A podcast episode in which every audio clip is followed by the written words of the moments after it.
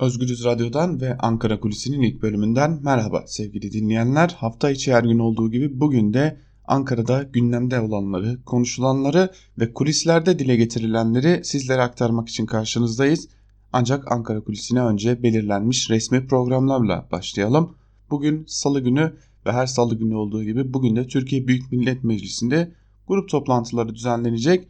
AKP ve MHP'nin grup toplantısı geçtiğimiz haftalarda olduğu gibi bu haftada gerçekleştirilmeyecek. Cumhuriyet Halk Partisi, Halkların Demokratik Partisi ve İyi Parti'nin meclis grup toplantıları düzenlenecek bugün. Önce İyi Parti lideri Meral Akşener konuşacak ardından Halkların Demokratik Partisi'nin grup toplantısı gerçekleştirilecek ve son olarak da CHP lideri Kemal Kılıçdaroğlu partisinin grup toplantısında partililerine hitap edecek. Bugün Cumhurbaşkanı Erdoğan ise Vahdettin Köşkü'nde Irak Cumhurbaşkanı Berham Salih ile görüşecek. Elbette ki görüşmenin gündemi öncelikli olarak İran ve ABD arasındaki yaşanan gerilim ve tabii ki Türkiye'nin Federal Kürdistan bölgesine düzenlediği hava saldırıları aynı zamanda da Suriye'deki gerilim olacak. Akşam saatlerinde ise Cumhurbaşkanı Erdoğan Berham Salih omuzuna iftar yemeği verecek sevgili dinleyenler. TBMM de bugün açık olacak. Çeşitli yasaları görüşmeye devam edecek. Görüşülecek yasalar arasında elbette ki hurda, hurdaya ÖTV indirimi aynı zamanda da köprüden kaçak geçişlere kesilen cezaların affı bulunuyor. Bugün Türkiye Cumhuriyeti Merkez Bankası ise Nisan ayına ilişkin uluslararası rezervler ve döviz likiditesini açıklayacak. TÜİK'ten de bugün Mayıs ayı ekonomik güven endeksinin açıklanması bekleniyor sevgili dinleyenler. Ankara'da planlanan resmi durum böyle. Peki neler konuşuluyor Ankara'da biraz da ona bakalım. Dün kamu bankalarında oldukça dikkat çekici atamalar yapıldı. Abdülkadir Aksu'dan Yakut'a kadar hatta Bülent Arınç'ın Cumhurbaşkanlığına atanması da dikkat çekici bir diğer durumdu. Bu atamaların dikkat çeken tarihi ise tam da Ahmet Davutoğlu'nun Diyarbakır'a gittiği güne denk gelmesiydi. Abdülkadir Aksu'nun memleketine gittiği güne denk gelmesiydi. Artık Ankara kulislerinde Ahmet Davutoğlu'nun ciddi bir parti çalışması içerisinde olduğu kesinleşmiş bir durum. Bu süreç ilerliyor ancak bu süreç ilerlerken karşı taraftan da yani AKP'den de ataklar gelmeye başladı. Ahmet Davutoğlu Diyarbakır'a gitmeye hazırlanırken Abdülkadir Aksu, Bülent Arınç gibi eski AKP'li isimlerle birlikte aslında dikkat çeken birkaç isim daha vardı. Onları da sizlere sıralayalım. Eski Türkiye Büyük Millet Meclisi Başkan Vekili de bulunuyordu atamaların arasında. Yani Sadık Yakut da bulunuyordu. Bu kimileri çeşitli bankaların ki çeşitli kamu bankalarının yönetim kurullarına atandı. Abdülkadir Aksu ise Vakıf Bank'ın yönetim kurulu başkanı oldu. Tam da bu noktada Abdülkadir Aksu ile Sadık Yakut'un yalnızca yeni parti kurmak için hazırlanan Ahmet Davutoğlu ile değil aynı zamanda eski Cumhurbaşkanı Abdullah Gül ile de yakın temaslarının olduğu birlikte görüntü vermeseler de yeni parti için bir araya geldikleri belirtiliyordu. Öyle görünüyor ki AKP'de yapılan bu atamalar sadakat ataması olarak değerlendirildi. Ancak bu atamaların karşılığında Ankara kulislerinde konuşulan ise AKP'nin Ahmet Davutoğlu'nun kurmaya hazırlandığı karşısında ciddi isimlere yer vereceği bir partiden çekince duymaya başladığı da belirtiliyor. Özellikle 31 Mart seçimleri ardından ortaya çıkan AKP'li küskünler AKP'ye oy vermeyeceğim ama başka bir yere de vermeyeceğim bu benim protesto şeklim diyen seçmenlerin ortaya çıkacak bu yeni partiye yönelme ihtimaline karşı AKP'nin özel çalışmalar yürüttüğü biliniyor. Daha önce de aktarmıştık size Yüksek Seçim Kurulu ve İçişleri Bakanlığı aracılığıyla tespit edilen daha önce bir biçimde AKP ile ilişkilenen ve son dönemde sandığa gitmeyen seçmen ile AKP'liler arasında doğrudan temasların sağlanmaya başlandığı ve bu yolla bu isimlerin bir biçimde sandığa gitmeye AKP'ye tekrar oy vermeye ikna edilmesi için özel bir çalışma başlatıldığı belirtilmişti. Hatta bu çalışmaların bir dışa vurumu olarak da AKP Genel Başkan Vekili Numan Kurtulmuş'un küskünlüğü, küskünler çok pişman sözleri aynı zamanda gerekirse tövbe ederiz çıkışı da AKP içerisindeki ciddi sarsıntı emarelerinin bir diğer dışa vurumu olarak da değerlendiriliyor sevgili dinleyenler. AKP içerisinde yalnızca küskünler ya da muhalifler yok aynı zamanda koltuğunun değişmesine kesin gözüyle bakılan isimler var. Ankara'da yaygın be beklenti 31 Mart seçimlerinin ardından ekonominin başındaki isim Berat Albayrak buradan alınacağı ve Dışişleri Bakanlığı'na verileceği yönündeydi. Bu ihtimalin 23 Haziran seçimleri nedeniyle ertelendiği dile getiriliyor. Şu an itibariyle Berat Albayrak koltuğunda oturmaya devam etse de ekonominin başından alınması planlanıyor. E, ekonominin başından alınan Berat Albayrak'ın elbette görevsiz bırakılmayacağı Dışişleri Bakanlığı'na atılan, atanacağı üzerinde duruluyor. Kendisinin yerine de belki içeriden belki de dışarıdan yeniden bir sıkı ekonomi politikası uygulayacak bir ismin arandığı da AKP kulislerinde konuşulan bir diğer konu olarak gününe çıkmış durumda. Öyle görünüyor ki AKP sıkı ekonomi politikaları yani kemer sıkma politikaları uygulayabilmek için bir isim arayışına da devam ediyor. Öte yandan Ankara ile ABD arasında S-400 görüşmeleri de devam ediyor. Özellikle şunu belirtmekte fayda var. Ankara'ya verilen ABD tarafından verilen sürenin ilk haftası neredeyse bitti. Artık ikinci haftasına girilecek. İki hafta sonra süre dolduğunda ABD'den hasımlarına yaptırımlarla karşı koyma yasası gereğince Türkiye'ye yaptırımlar gelebileceği ihtimali üzerinde sıklıkla duruluyor. Bu nedenle görüşmeler sıklaştırılmış durumda. S-400 konusunda bir çözüm aranıyor. Ancak içeride içeriye doğru da S-400 konusunda imzalar atıldı. Bitti mesajları verilmeye devam ediyor. Bunun böyle olup olmayacağını ise önümüzdeki haftalarda göreceğiz sevgili dinleyenler. Her ne kadar Türkiye'de içeriye doğru hayır bu iş bitmiştir mesajları veriliyor olsa da Amerika ile yapılan görüşmelerin kulislere yansımalarına göre pek de bu iş bitmiştir yaklaşımıyla değil bu işin tatlı tatlı çözümü yolunda arayışların olduğunu belirtmekte fayda var Ankara'da. Her ne kadar Türkiye seçim sürecine giriyor olsa da Ankara'da kapalı kapılar ardında oldukça hareketli günler yaşanıyor. Sadece dış politikada değil AKP içerisinde de sıkı değişikliklerin işaret fişeği olan adımlar atılmaya başlanmış durumda. Bunları da Ankara Kulisi'nin ilk bölümünde sizlere aktarmaya çalıştık. Ankara Kulisi'nin ilk bölümü burada sona eriyor. Programımızın ikinci bölümünde ise gazete manşetleri ve günün öne çıkan yorumlarıyla sizlerin karşısında olmaya devam edeceğiz. Özgürüz Radyo'dan ayrılmayın. Şimdilik kısa bir ara, hoşçakalın.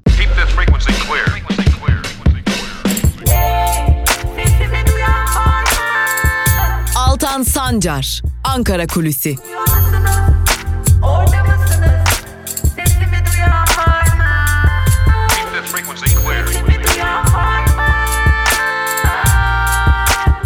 Özgürüz Radyo. Özgürüz Radyo. Programımızın Ankara Kulisi'nin ikinci bölümüyle tekrar merhaba sevgili dinleyenler. Programımızın ikinci bölümünde sizlere gazete manşetlerini ve günün öne çıkan yorumlarını aktarmaya çalışacağız. Her zaman olduğu gibi gazete manşetleriyle turumuza başlayacağız. Ardından günün öne çıkan yorumlarıyla da programımızı noktalayacağız. Ve tek sesleşen Türkiye medyasında öncelikle farklı sesleri sizlere aktaracağız. Gazete manşetleriyle Cumhuriyet ile başlıyoruz. Cumhuriyet gazetesinin bugünkü manşetinde sandık darbesi cebimizi yaktı sözlerine yer veriliyor ve manşetin ayrıntılarında ise şu cümlelere yer verilmiş. CHP ekonomi masası Yüksek Seçim Kurulu'nun İstanbul seçimini iptal ettiği sürecin ekonomiye yansımalarını raporlaştırdı. Buna göre 1 Nisan 22 Mayıs arasında liradaki değer kaybı nedeniyle milli gelir 81 milyar dolar azaldı. Türk şirketlerinin borsadaki değer kaybı 206 milyar liraya çıktı. İstanbul seçiminin gasp edilmesi vatandaşın da cebini boşalttı. Bu dönemde her bir asgari ücretli 37 dolar kaybetti. Türkiye'nin dış borcunun TL cinsinden karşılığının 272 milyar lira artışla 2 trilyon 714 milyar TL'ye çıktı. Böylece her bir vatandaşın sırtındaki borç yükü 3342 lira arttı deniyor haberin ayrıntılarında. Cumhuriyet gazetesinden Cumhurbaşkanı Erdoğan'ın oğlu Bilal Erdoğan'ın açıklamalarını da paylaşalım sizlerle. Kendimi zor tutuyorum demiş Bilal Erdoğan. Kime söylemiş bu sözleri? Meral Akşener için. Cumhurbaşkanı Erdoğan'ın oğlu Bilal Erdoğan, Okçular Vakfı'na İstanbul Büyükşehir Belediyesi'nden 16,5 trilyon lira yatırıldığını belirten Akşener'e yanıt verdi. Erdoğan kendimizi zor tutuyoruz dedi. Akşener'in sözlerini mesnetsiz, siyasetsizlik ve aşağılık bir nokta olarak nitelendiren Erdoğan mücadelelerini Fatih Sultan Mehmet'e benzeterek de Meral Akşener'e cevap vermiş sevgili dinleyenler.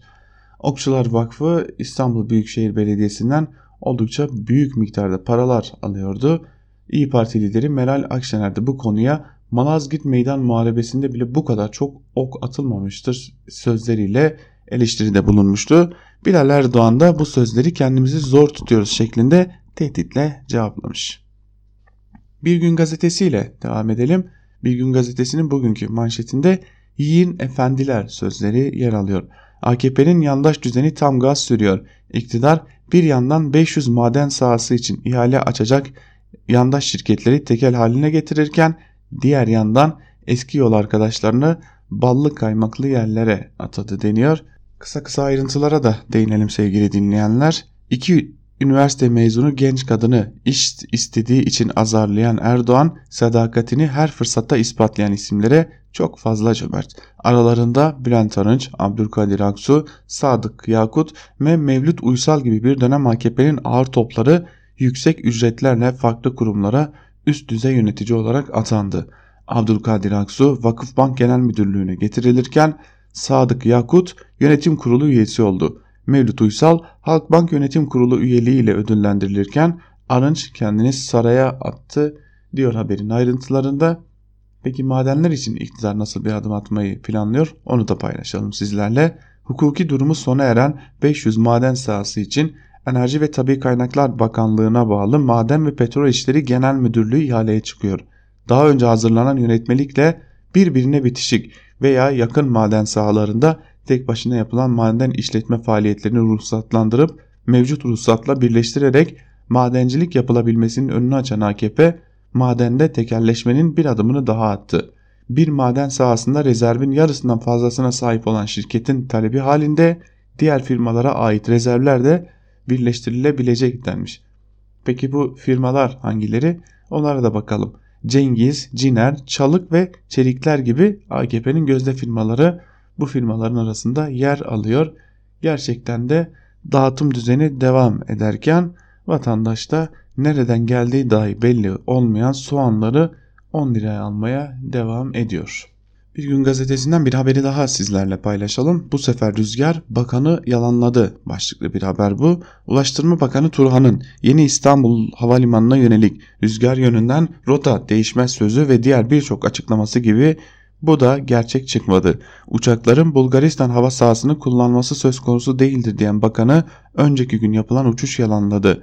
Geçen hafta İstanbul'dan Ankara'ya gitmek üzere havalanan TK 2108 sefer sayılı uçağın Bulgaristan ve Kırım hava sahasını kullandığı ve 45 dakikalık yolculuğun 1 saat 15 dakika sürdüğü hava raporlarına yansıdı.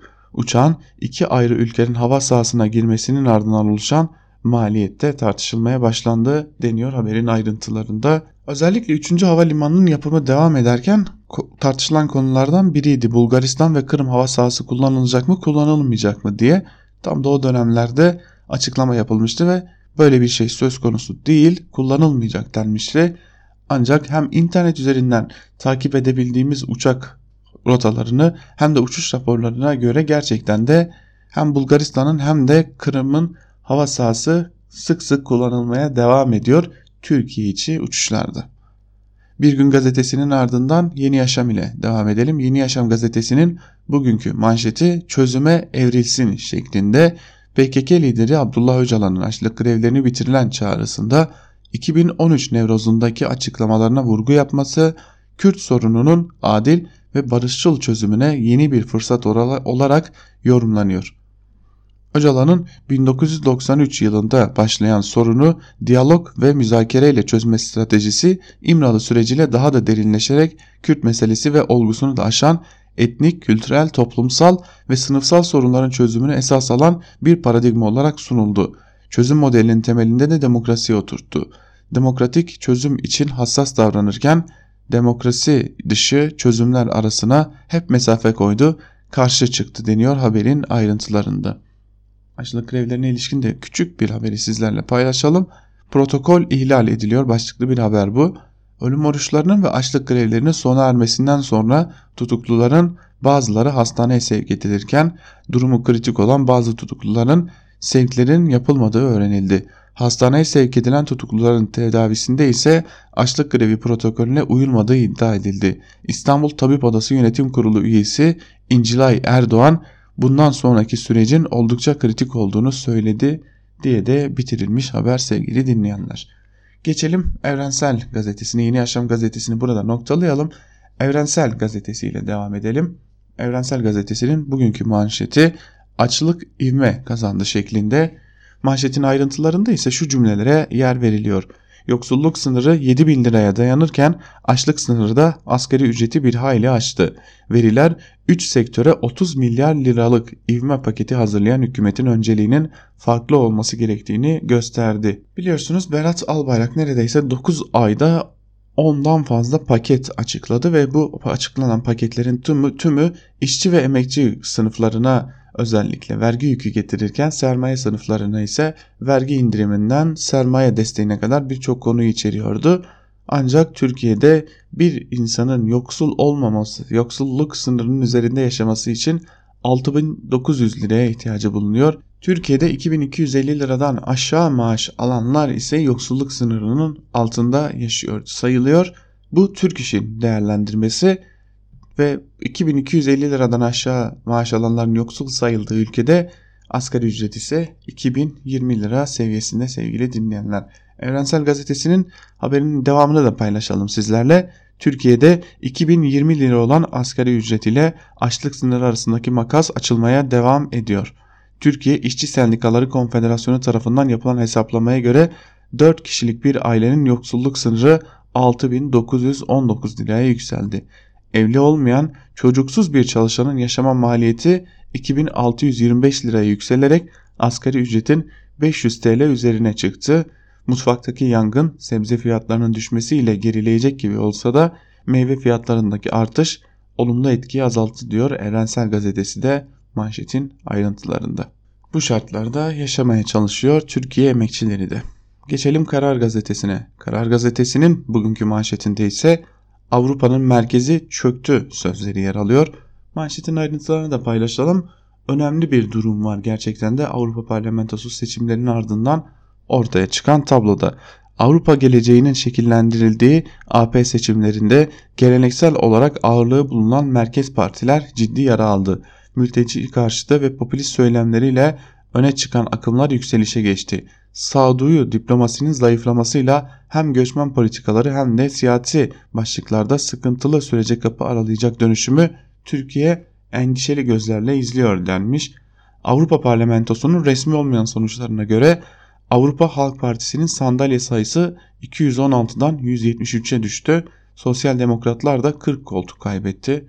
Merkezin hem sağında hem solundaki çöküşe karşın liberal partiler ve yeşillerin oylarında artış yaşandı.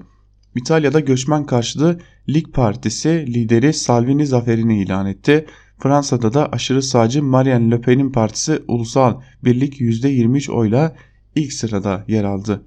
İngiltere'de Yeşiller iktidardaki muhafazakarları geride bıraktı. Avrupa Parlamentosu'na liberaller 16, Brexit Partisi ise 29 vekil gönderdi. Avrupa Parlamentosu'ndaki tablo iç siyasette de dönüşümün işareti oldu.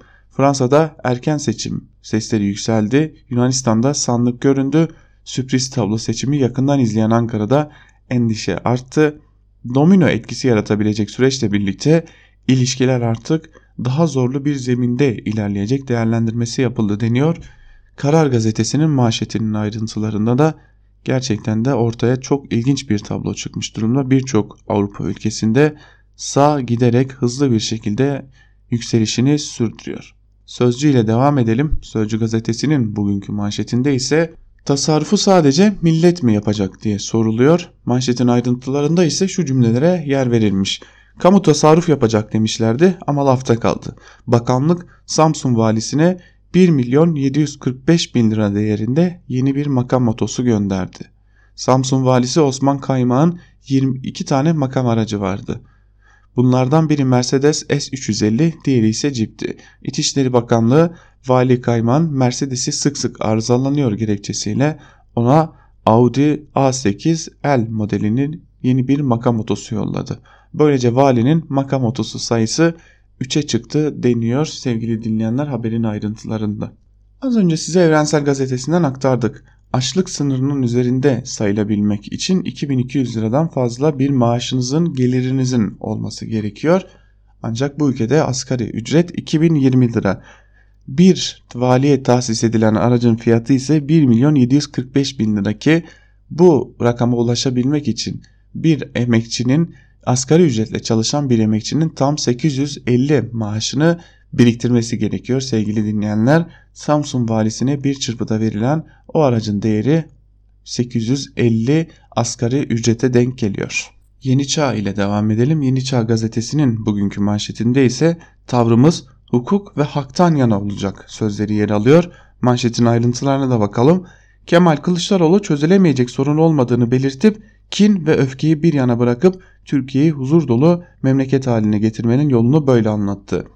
Ankara'da minibüsçüler esnaf odasının iftar yemeğinde konuşan CHP lideri birlikte düşüneceğiz, birlikte çözeceğiz, varsa bir dert, derdin üzerine eğileceğiz. Hep birlikte güzel ülkemiz için, vatanımız için, bayrağımız için ne gerekiyorsa yapacağız ifadelerini kullandı denmiş manşetin ayrıntılarında sevgili dinleyenler. Yeni Çağ'dan küçük bir haberi daha sizlerle paylaşalım. Dün Milli Savunma Bakanı Hulusi Akar Habertürk canlı, canlı yayınında soruları yanıtladı. S-400'lerin saat teslimatı gecikebilir dedi. Yeni Çağ gazetesinde de bu konuya ilişkin bir haber var onu aktaralım. Milli Savunma Bakanı Hulusi Akar F-35 ve S-400 sistemleriyle ilgili çarpıcı açıklamalarda bulundu. Akar S-400 konusunda imzalar atıldı geri dönüş yok bu böyle bilinsin ancak Türkiye'ye gelişi noktasında Haziran'a yetişmeyebilir ifadelerini kullandı programda sevgili dinleyenler Yeni Çağ'da bunu okurlarına böyle ulaştırmış. Yeni Çağ'ın ardından biraz da yandaş gazetelere göz atalım ve Sabah ile başlayalım. Sabah gazetesinin bugünkü manşetinde CHP'li başkan 1750 işçiye bayramı zehir etti sözleri yer alıyor. CHP'li Adana Büyükşehir Belediyesi'nde bayram öncesi kara icraat, Zeydan Karalar'ın kıyım talimatı işçi ailelerini derinden yaraladı. CHP belediye başkanlarının seçim öncesi verdikleri hiçbir çalışanı mağdur etmeyeceği sözü göz boyama çıktı. CHP'li başkanlar koltuğa oturur oturmaz işçi kıyımına ve sendika baskısına hız verdi deniyor ve 1700 işçinin işten atılacağını iddia ediyor. Sabah gazetesi bugünkü manşetinin ayrıntılarında sevgili dinleyenler. Sabah gazetesinin ardından Star ile devam edelim. Star'ın manşetinde ise bugün dağda nöbet şehirde huzur sözleri yer alıyor. İran sınırındaki 3200 rakımlı Sarp tepelerde konuşulan Mehmetçik terörist saldırı ve sızmalara karşı Eller tetikte 24 saat nöbette. Yıllarca terörden çeken sınır illerinde yaşayan vatandaşlar da sağlanan güven, güven ve huzur ortamının tadını çıkarıyor denmiş haberin ayrıntılarında sevgili dinleyenler. Bir Diyarbakırlı olarak buna itiraz etmek gerekiyor aslında. Elbette ki huzuru hepimiz arıyoruz ancak her Diyarbakır'a gittiğimizde boğulmuşçasına hissediyoruz kendimizi. Çünkü o kadar yoğun bir güvenlik politikası ve o kadar yoğun bir baskı hissediyoruz ki üzerimizde. Evimizden dışarı çıkmaya, gezmeye gerçekten takat, mecal, istek bulamıyoruz kendimizde.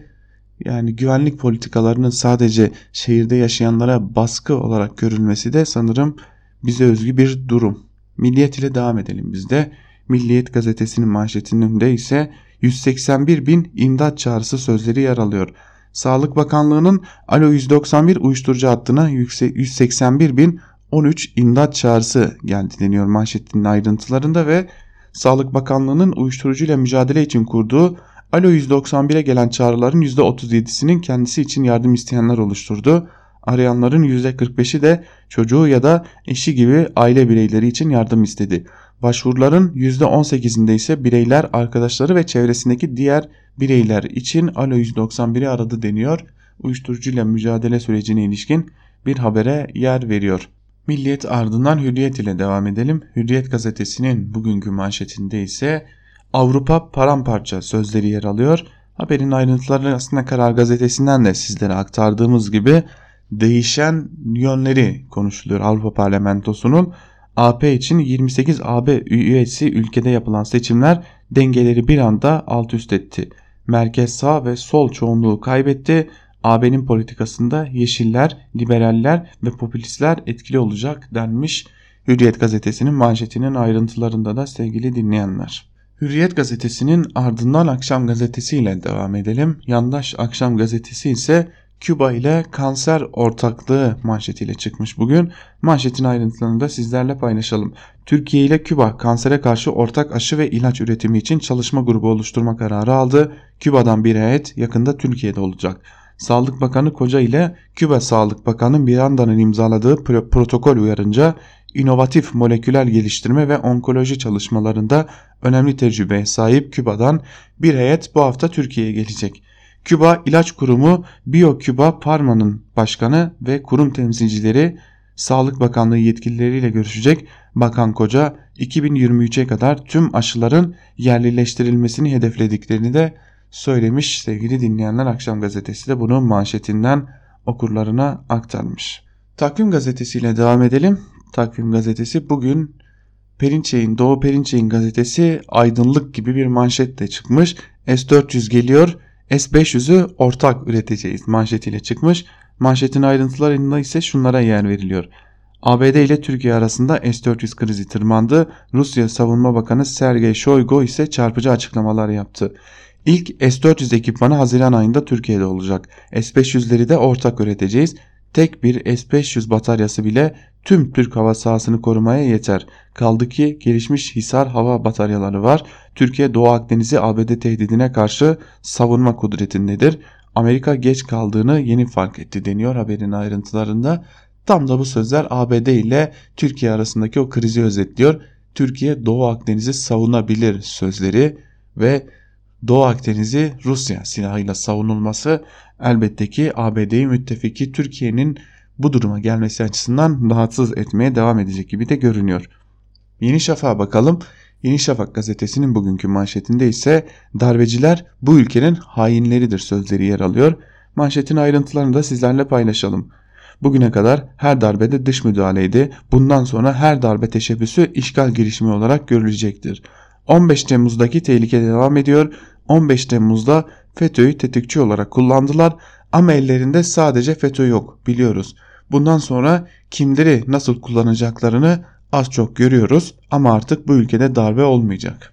Manşetin ayrıntıları böyle kalemini az çok tanıyan yazılarını her gün takip etmek zorunda kalanlar bilirler ki bu sözler İbrahim Karagül'e ait Yeni Şafak gazetesinin yayın yönetmeni İbrahim Karagül tekrardan muhalefete proje diyen, muhalefete darbeci diyen bir yazı yazmış ve bugün de kendi gazetesinde bunu manşete taşımayı uygun görmüş. Akit ile devam edelim. Akit'in manşeti ise proje Ekrem'in beygir sevdası şeklinde İstanbul Büyükşehir Belediyesi'nde hizmet için kullanılan makam araçlarını dillerine dolayarak iftira düzeniyle oy devşirmeye çalışan Ekrem İmamoğlu'nun Beylikdüzü Belediye Başkanlığı döneminde beygir gücü yüksek VIP araçlar kiralayarak milyonlarca liralık israfa yol açtığı ortaya çıktı deniyor. Akit gazetesinde bir misilleme yapmaya çalışmış. Akit gazetesi de Ekrem İmamoğlu'nun televizyon kanallarında sık sık dile getirdiği israflara yönelik olarak. Akit ile birlikte gazete manşetlerini burada noktalayalım sevgili dinleyenler ve günün öne çıkan yorumlarına hep birlikte kısaca bir göz atalım. Köşe yazılarına özellikle son dönemlerde artan gazeteci saldırılarıyla ilişkili bir yazıyla başlayalım. Gazeteci Mehveş evinin artı gerçekte kareme aldığı gazetecilere kim saldırtıyor başlıklı yazısının bir bölümünü de sizlerle paylaşalım. Evlerinin, iş yerinin adresini biliyorlar. Nereden geçtiklerini, nereye gittiklerini de birkaç kişi pusu kurup yumruk ve sopalarla birinde silahlarla saldırıp gazetecileri hastanelik ediyor. Son iki haftada 5 gazetecinin can güvenliğini tehdit eden saldırılara maruz kalması maalesef tesadüf değil. Yavuz Selim Demirağ, Yeni Çağ Gazetesi yazarı Ankara'da. Ergin Çevik, Güney Haberci Portalı Genel Yayın Yönetmeni Antalya'da. İdris Özyol Akdeniz'de Yeni Yüzyıl Gazetesi yazarı Antalya. Hakan Denizli Adana Egemen Gazetesi kurucusu Adana. Ve son olarak Oda TV yazarı Sebahattin Önkibar Ankara'da saldırıya uğradı. Bir avuç meslek örgütü ve siyasetçinin dışında gazetelere yönelik gazetecilere yönelik şiddet eylemlerini kınayan, tehlikeye dikkat çeken güçlü bir ortak açıklama duymadık. Sağ olsun milletvekili Sezgin Tanrıkul'un meclise gazeteci saldırılarının araştırılması için önerge verdi.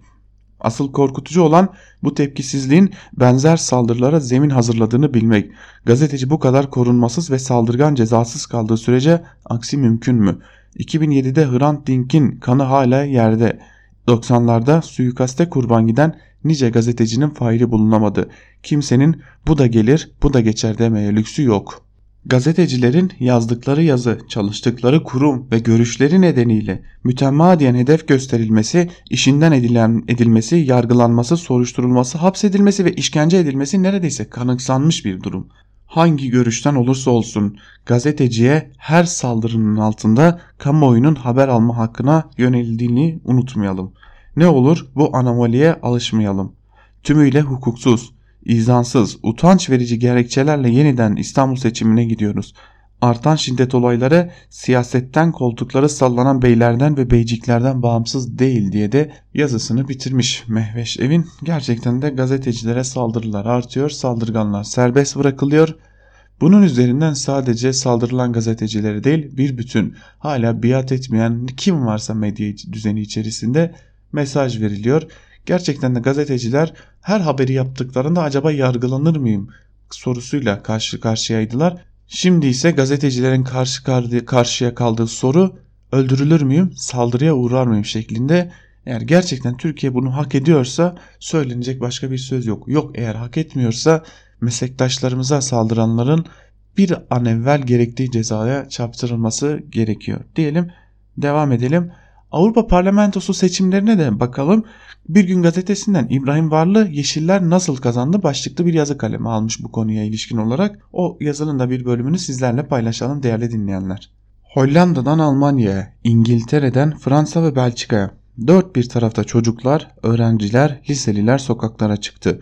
Gelecek için cuma günleri olarak anılan okul grevleri Avrupa'nın dört bir yanında giderek büyümeye devam ediyor.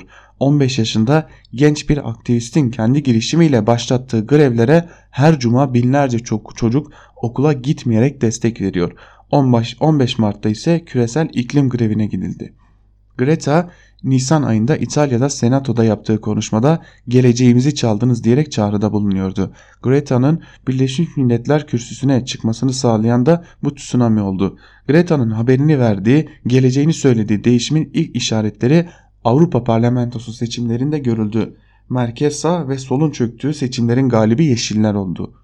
Aşırı sağcılar kimi sansasyonel başarılarına karşın beklenilen sıçramayı gerçekleştiremezken Yeşiller kelimenin tam anlamıyla özellikle Almanya'da şov yaparken Yeşiller grubu Avrupa Parlamentosu'nda etkin güç haline geldi. Friday for Future Avrupa seçimlerinde özellikle Yeşillere oy kazandırdı. Çocukları dahil insanlar artık insanlık dahil tüm türlerin varlığını tehlikeye atan iklim değişimiyle ilgilenilmesini istiyor.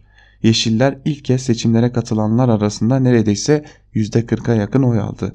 Partilerin iklim politikaları oyları şekillendiren ana kriterlerden biri olurken Yeşiller radikalleşen iklim mücadelesinin meyvelerini toplamış oldu. Kapitalist barbarlığın yol açtığı iklim krizi önümüzdeki dönemlerde daha da yakıcı bir şekilde kendini gösterecek diyor İbrahim Varlı Bir Gün gazetesinde özellikle Avrupa Parlamentosu'nda Yeşillerin yükselişini anlatırken. Dış politikaya baktık. Ülkeye dönelim. Tekrar elbette ki dış politikaya ilişkin yazıları da sizlerle paylaşacağız. Koy fotoğrafı döşe altını başlıklı gerçekten de dikkat çekici bir yazı var. Deniz Zeyrek'in sözcüde yazdı. Onu sizlerle paylaşalım. Deniz Zeyrek geçmişte çıkan özellikle erotik fotoğrafların kullanıldığı ve altına da uydurma sözlerin yazıldığı o dönemi hatırlatıyor. Ve ardından da koy fotoğrafı altına istediğin yazıyı döşe şeklindeki bu fotoğraflara ilişkin olarak da yazısını şöyle sürdürüyor. Millet İttifakı'nın İstanbul Büyükşehir Belediye Başkanı Ekrem İmamoğlu ile dün gece Habertürk TV'de yaptığımız programda bunun bir örneği canlı canlı yaşadık. Gazeteci Mehmet Akif Ersoy İmamoğlu'na PKK'ye, FETÖ'ye ve özellikle yabancı basının Türkiye üzerinden İstanbul üzerinden tartıştığı meselelere ilişkin bir mesajınız olabilir mi sorusunu yöneltti. İmamoğlu da şu yanıtı verdi. Ne olabilir ki? Gelin Türkiye'yi hep birlikte yönetelim. Sayın Cumhurbaşkanı sayın 24 Haziran seçimlerinde yetki alanlar. Nasıl ki Türkiye'nin birçok şehrin Cumhuriyet Halk Partisi kazandı, İstanbul'u da kazandı. Ne bekası? Kim daha vatansever? 82 milyon vatanseveri var bu ülkenin. 16 milyon vatanseveri var bu şehrin. Bakınız terör örgütlerine karşı karşı dimdik ayaktayız. Ancak işin altından başka kuyular kazıp yok FETÖ'cü, METÖ'cü uydurma bahaneler üretenlere de ne diyorum biliyor musunuz? Gidin aynaya bakın. Daha biz reklam arasındaydık. Mehmet Akif Ersoy İmamoğlu'nun konuşmasının sadece ne olabilir ki gelin Türkiye'yi hep birlikte yönetelim bölümünün alınarak sosyal medyada PKK ve FETÖ'ye gelin hep birlikte yönetelim mesajı şeklinde viral olarak yayılmaya başladığına dikkat çekti. İmamoğlu ve ekibi mesajın çıkış noktasına bakar bakmaz o şahıs Büyükşehir Belediyesi çalışanı yorumunu yaptı. Gerçekten inanılmazdı. Gözümüzün önünde olan bir konuşmanın nasıl çarpıtıldığına şahit olmuştuk. Reklam dönüşünde konuşmasını tekrarlayan ve çarpıtmaya dikkat çeken İmamoğlu hem sosyal medyada hem gazete ve televizyonlarda benzer birçok saldırı ile karşı karşıya kaldığını örnekleriyle anlattı. Avrupa yakasında çekilen bir video kaydında Arka planda Anadolu yakasındaki Kuleli Askeri Lisesi göründüğü için Kuleli ile ne mesaj veriyor haberleri yapıldığına dikkat çeken İmamoğlu daha önce de her şey çok güzel olacak cümlesiyle Ulu Önder Atatürk'ün dış politika konusunda dünyaca bilinen yurtta sulh, cihanda sulh sözünü kullandığı gerekçesiyle subliminal mesaj vermekle suçlanmış bir belediye çalışanının bombalı saldırıda ölen 17 yaşındaki kızının cenazesine gittiğini, orada çekilen fotoğrafların terörist cenazesine gitti başlığıyla servis edildiğini anlatan İmamoğlu bu tür girişimlere artık gülüp geçtiğini de söyledi diyor. Deniz Zeyrek yazısının bir bölümünde gerçekten de medyanın çarpıtma gücünün ve çarpıtma düzeninin çok net örneği olduğu için bu yazıyı sizlerle özellikle uzun uzun paylaşmak istedim. Peki bu kadar saldırıya maruz kalıyor Ekrem İmamoğlu. Bu kadar saldırıya rağmen son durumun ne, puanlar nasıl, aldıkları oylar nasıl? Buna dair anketlere da ilişkinde Yeni Çağ gazetesinden Orhan Uğurlu'nun İmamoğlu 2 puan önde başlıklı yazısının da bir bölümünü sizlerle paylaşalım. 15 Mayıs 20 Mayıs 2019 tarihleri arasında 23 Haziran seçimleri araştırması üst başlığı ile MAK danışmanlık tarafından İstanbul genelinde 1. bölgede 4220 kişi, 2. bölgede 3170 kişi, 3. bölgede 3610 kişi olmak üzere toplamda 11.000 İstanbullu ile yüz yüze görüşmelerle anketler yapıldı. Mehmet Ali Kulat'ın deneyimi ve titizliği ile hazırlanan bu anket gösteriyor ki 23 Haziran'da yapılacak İstanbul Büyükşehir Belediye Başkanlığı seçimini Millet İttifakı'nın CHP'li adayı Ekrem İmamoğlu ile yeniden kazanacak. Cumhur İttifakı'nın AKP'li adayı Binali Yıldırım ise yine kaybedecek. İmamoğlu ve Yıldırım arasındaki oy oranlarına bakmadan önce anketin önemli bir sonucunu da aktarayım. Yarın genel seçim olsa oyunuz hangi partiye verirsiniz şeklindeki soruya İstanbullular şu yanıtı vermiş. AKP %36, CHP %25, HDP %10, MHP %7, İyi Parti %7, Saadet %1, kararsız ise %12.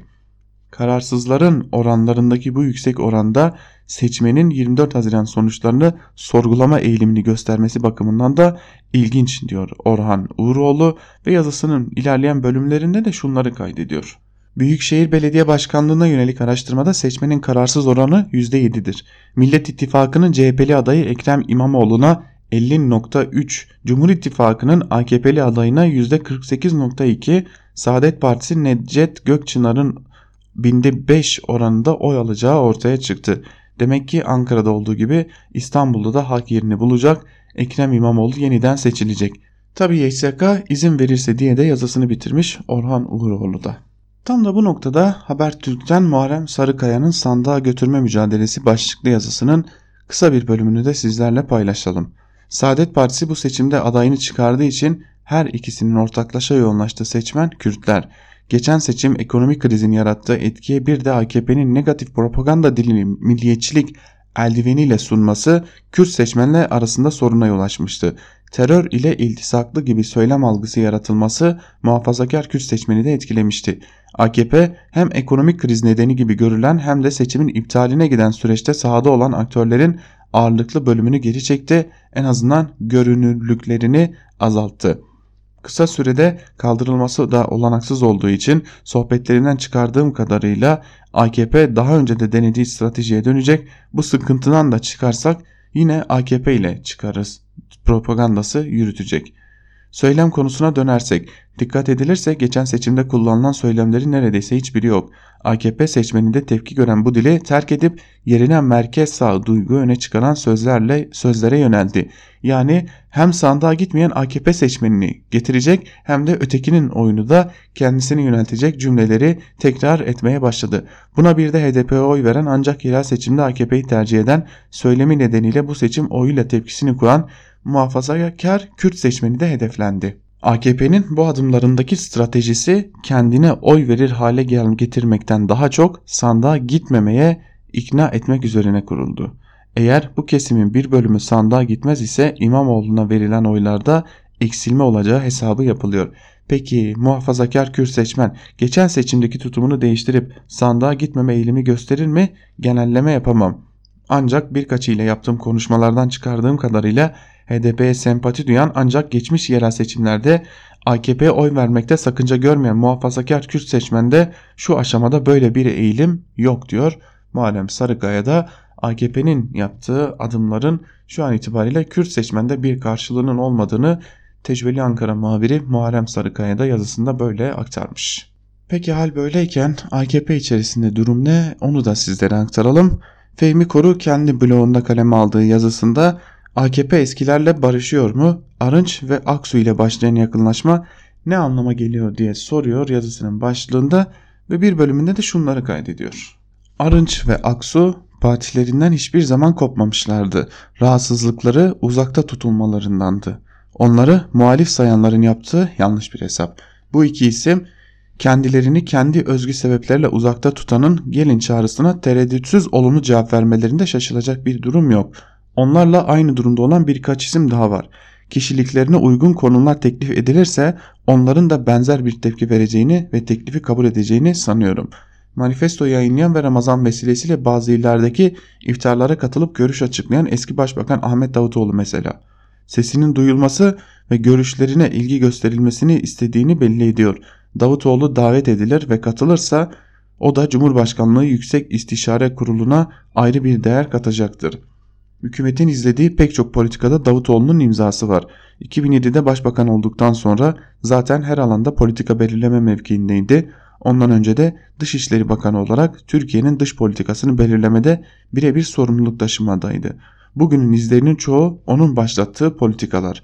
Ona yeniden AKP içerisinde veya Cumhurbaşkanlığı kadrolarında yer açılması bir dizi yanlış anlaşılmayı ortadan kaldıracak, fuzuli bir parti girişimine harcanabilecek emeklerin hebe olmasını da engelleyecektir diyor Fehmi Koru yazısının bir bölümünde.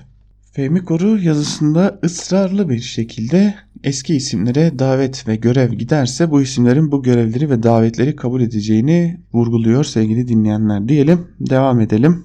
Gazete Duvar'dan Bahadır Özgür'ün İnşaat Kurudu Gelsin Kapadokya başlıklı yazısının bir bölümünü de sizlere aktaralım. Kapadokya korumaya alındı başlığıyla havuz medyasında haber olan düzenlemenin amacı ne peki?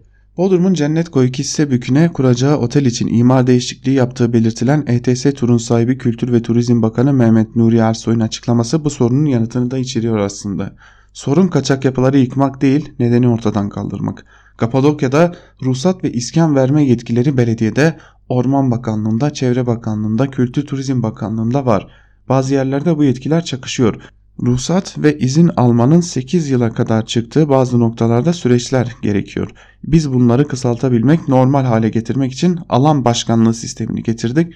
Böylece 8 yıl süren izni birkaç ay içinde halledilmiş olacak. Yani diyor ki maksat fazlasıyla uzayan ruhsat işlerini jet hızıyla halletmek. Haklı da ruhsatı seriye bağlarsanız yasal açıdan ortada kaçak yapı kalmaz. Nitekim imar, imar affıyla tüm memleket kaçak yapılardan kurtulmadı mı? Aynı mantık Kapadokya için de geliyor. Mis gibi araziler göz alabildiğine uzanırken iktidar öylece durur mu? Nasıl ki inşaatçılar otoyollar, köprüler, havalimanları sayesinde milyarlarca liralık rantla semirildiyse Kapadokya'da turizm yandaşları için hazırlanıyor şimdi.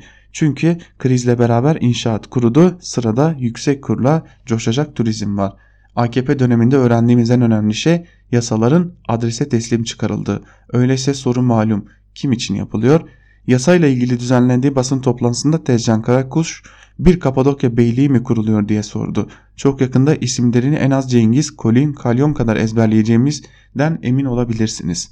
Önümüzdeki dönemde daha çok isim sayacağız ama şimdilik yeni yeni oralara gözünü dikmiş bir tanesini alalım yeter. Zira onun yapacağı proje Kapadokya'yı bekleyen tehlikenin işareti gibi diyor ve o isminde Nizipoğlu Holding'in başkanı Özer Nizipoğlu olduğunu belirtiyor. Gazete Duvar'dan Bahadır Özgür'de yazısının bir bölümünde sevgili dinleyenler. Hazır nerelere ne harcamalar yapıldığını veya kimlerin palazlandığını anlatmışken bir de İbrahim Kahveci'nin Karar Gazetesi'nden 3. Havalimanı'nın yapım nedeni başlıklı yazısının bir bölümünü de sizlerle paylaşalım.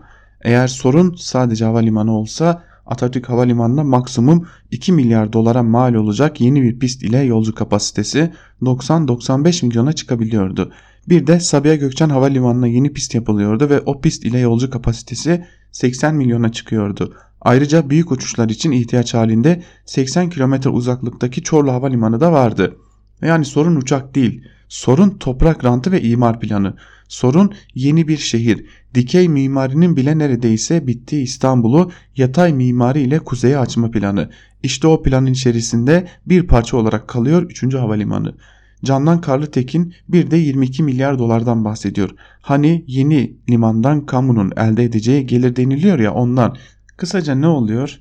Dün de bahsettiğimiz gibi yolcu başına taşıma maliyeti 15 euro civarından 65-70 euroya yükseliyor. Sizce hangi havayolu şirketleri bu maliyet içerisinde 3. havalimanını kullanmak isteyecektir?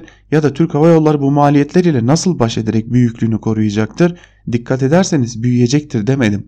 Büyüklüğünü koruyacak mı dedim. Burada bazı noktalara yeniden dikkat çekmek gerekirse şunları söyleyebiliriz. Yeni havalimanı yapımı kapasite açısından yapılmadı. Yıllık kapasitesi 100 milyonu bırakın 500 milyonluk liman yapsanız da gökyüzü size o imkanı bir zaman hiçbir zaman vermez. Orada uçabilecek uçak sayısı bellidir. İstanbul'un kuzeyi bırakın uçmaya büyük yerleşme bile müsait değildir. Havalimanı pistler ve rüzgar yönleri çok ama çok dikkatle izlenmelidir. Bu proje devlete ve millete bir maliyet düşürücü operasyon olmak yerine kendi elimizle tüm maliyetleri artırıyoruz. Sonuç mu? Dikey mimari yerine yatay mimari isteğinin gerçek sürecini sanırım şimdi daha iyi anlamış olabiliriz. Bir de ekleme yapalım. 3. Havalimanı fikri ve yeri konusunda Binali Yıldırım sorumlu görülse de asıl hadisede kendisi çok geride kalmaktadır. Anlayacağınız iş proje çok daha büyük demiş İbrahim Kahveci'de ve 3. Havalimanı'nın İstanbul'daki yapılaşmanın kuzeye açılması için bir anahtar olarak kullanılacağına vurgu yapmış. Bir Gün gazetesinden Hayri Kozanoğlu'nun Teknolojik Soğuk Savaş başlıklı yazısının bir bölümünü aktararak devam edelim. Şöyle diyor Kozanoğlu yazısının bir bölümünde Huawei'nin hedef tahtasına konulmasının asıl nedeni 5G teknolojisinde ABD'nin Çin'in gerisine düştüğünün anlaşılması. Bu fiili, fiili durum sadece akıllı telefonlarda değil nesnellerin interneti tabir edilen farklı sistemler arasında da dijital etkileşime dayanan birçok alanda Çin'e üstünlük kazandıracak. Huawei vakası ABD'nin Sovyet korkusunun zirve yaptığı Sputnik anına benzetiliyor. Washington uzay teknolojisine büyük yatırım yapmışken ve dünya egemenliğini bu yolla pekiştirmeye hazırlanırken beklenmedik biçimde 1957'de Sovyetler uzaya uydu gönderen ilk ülke olur. Bu Amerika'da derin bir endişeye hayal kırıklığı ve kıskançlık yaratır. Bilindiği gibi çok geçmeden silkinmeye başlarlar ve daha büyük bütçelerle tekrar liderliği ele geçirirler ve soğuk savaşta rakiplerini yenilgiye uğratırlar. Bazı batılı uzmanlar Çin'i tecrit gayretlerinin ters tepebileceği tam aksine yonga üretimi dahil tüm eksiklerini gidermiş komple bir süper güç yaratma sonucu doğurabileceği uyarısında bulunuyor. Ancak uzun süreceği anlaşılan insanlık açısından da ciddi kaygı yaratan bir döneme girdiğimiz açıkça görülüyor. Yaşananları doğru süzebilmek açısından Türkiye solunun teknoloji konularının sadece teknik mühendislik değil, ekonomik, politik, etik yansımalarına daha fazla kafa yorması gerekiyor. Ancak avadanlığımızda bulunan emperyalizm artık değer sömürüsü, ulus devlet gibi kavramların analiz imkanlarını teğet geçmeden diyor Kozanoğlu da yazısının bir bölümünde. Ve son olarak Abdülkadir Selvi'nin Hürriyet gazetesinde kaleme aldığı köşe yazısını da sizlere aktaralım. Ankara Kulisi'nin ilk bölümünde biz de sizlere aktarmıştık.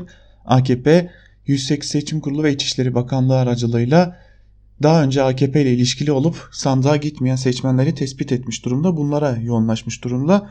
Tam da bu noktada AKP içerisinden kulisleriyle bilinen Selvi de yazısının bir bölümünde şunları paylaşıyor. Bu seçimler aynı zamanda hemşehri seçimleri. AKP ve CHP hemşeri dernekleri üzerinden seçimle, seçmenleri ikna etmeye çalışıyor. İstanbul seçimleriyle ilgili olarak hafta sonu Cumhurbaşkanı Erdoğan'ın başkanlığında çok önemli bir toplantı yapıldı. AKP 24 Haziran seçimlerinde AKP'ye oy vermiş ama 31 Mart seçimlerinde sandığa gitmemiş olan 439 bin seçmeni öncelikli hedef seçmiş durumda. Bunların çoğunluğunun kırgın AKP'liler olduğu düşünülüyor. Toplantıda Erdoğan 39 ilçe başkanına ve 24 belediye başkanına tek tek söz veriyor. Değerlendirmelerini alıyor ve 3 soru soruyor. 24 Haziran seçimlerinde ne kadar oy aldık? 31 Mart seçimlerinde oyumuz ne oldu? Sence aradaki fark neden kaynaklanıyor? Erdoğan aradaki fark neden kaynaklanıyor sorusuna ayrıntılı ve samimi cevap verilmesini istiyor. Kendi tespitiyle örtüşülen bölümlerde kafasıyla onayladığı yönünde işaret yapıyor. Tespitleri dikkatli bir şekilde dinliyor ve not alıyor. Ama sonunda hem ilçe başkanına hem belediye başkanına ayrı ayrı ne öngörüyorsun diye soruyor. Bir oran söylemesini istiyor. Verilen yanıtı da not ediyor. Cumhurbaşkanı Erdoğan'ın toplantının sonunda önemli değerlendirmeler yapıyor. 2014 seçimlerini 669 bin oy farkla kazandık. O zaman da CHP iddialı bir şekilde ortaya çıkmıştı. Bu sefer aynı sonucu neden alamadık onu iyi düşünmemiz lazım. Vatandaşta bir sorun yok arkadaşlar. Vatandaş haklı. Biz kendimizi çek edeceğiz arkadaşlar. Eğer biz kendimize çeki düzen verirsek vatandaş bizi seçer onun için iş bizde düğümleniyor diyor. AKP sandık bazlı seçim analizi yaptı. Belli mahallelerde oyların %4 ile 9 arasında düştüğü sonucuna varıldı. Şöyle bir tablo ortaya çıktı. Bu seçimde CHP'ye oy veren AKP seçmeni bunlar Karadenizlilik duygusuyla hareket eden Trabzon, Ordu, Giresun ve Kastamonulu AKP seçmeni. 2. AKP'ye oy vermeyen ama başka bir partiye de tercih etmediği için sandığa gitmeyen AKP seçmeni. Anadolu yakasında Ümraniye, Maltepe, Beykoz, Üsküdar, Kartal, Avrupa yakasında ise Sarıyer, Beyoğlu, Kağıthane, Eyüp ve Bağcılar ilçelerinde yoğunlaştığı belirlendi. Burada eksik bir halka var. İstanbul seçimlerinin sonucunu belirleyecek olan Kürt seçmen. AKP'nin muhafazakar Kürtleri ikna etmek için bölgeden meleleri getirildiği yazıldı. Ama doğrusu meleler değil, aşiret reisleri ve kanaat önderleri devreye sokulmuş. Aşiretin, aşiretlerin üzerinde etkisi devam eden isimler tercih edilmiş. Hemşeri derneklerinin, kırgın AKP'lilerin ikna edilmesinin Karadenizlerin oyları ve muhafazakar Kürtlerin seçim kazanmada etkisi büyük. Ama ekonomide göz ardı etmemek lazım. Hele söz konusu İstanbul ise diyor Selvi'de yazısının sonunda sevgili dinleyenler. Aslında Abdülkadir Selvi'nin aktardıkların hem AKP'li küskün seçmenler üzerinde yapılan planlar hem de Kürt aşiret liderleri ve önde gelen e, kanaat önderleri tırnak içerisinde söylemek gerekirse bunların uzun zamandır AKP'nin markajına alındı hatta İstanbul'da bir toplantıya çağrıldıkları da belirtiliyor. Abdülkadir Selvi de bunu bugün köşesine taşımış diyelim ve programımızı burada noktalayalım. Programımızı noktalarken de birkaç küçük hatırlatmada bulunalım. Bugün saat 19'da HDP'nin önceki dönem tutuklu eş genel başkanı Selahattin Demirtaş'ın ilk öykü kitabı Seher Can Dündar tarafından saat 19'da Özgürüz Radyo'da seslendirilmeye devam edecek. Saat 18'de Onur Öncü'nün sunacağı haber bülteninin hemen ardından ise Sübeyde Sarı'nın hazırlayıp sunduğu mercek programı sizlerin karşısında olacak ve tüm bu programlarımıza daha rahat ve daha hızlı ulaşabilmeniz için de uygulamalarımız hem Google Play Store'da hem de App Store'da hazır durumda. Sadece 30 saniyenizi ayırarak indirmeniz yeterli olacaktır diyelim. Biz de Ankara Kulisi'ni burada noktalayalım. Önümüzdeki saatlerde Özgür Haber ile karşınızda olmaya devam edeceğiz. Özgür Radyo'da kalın, haberdar olmaya devam edin.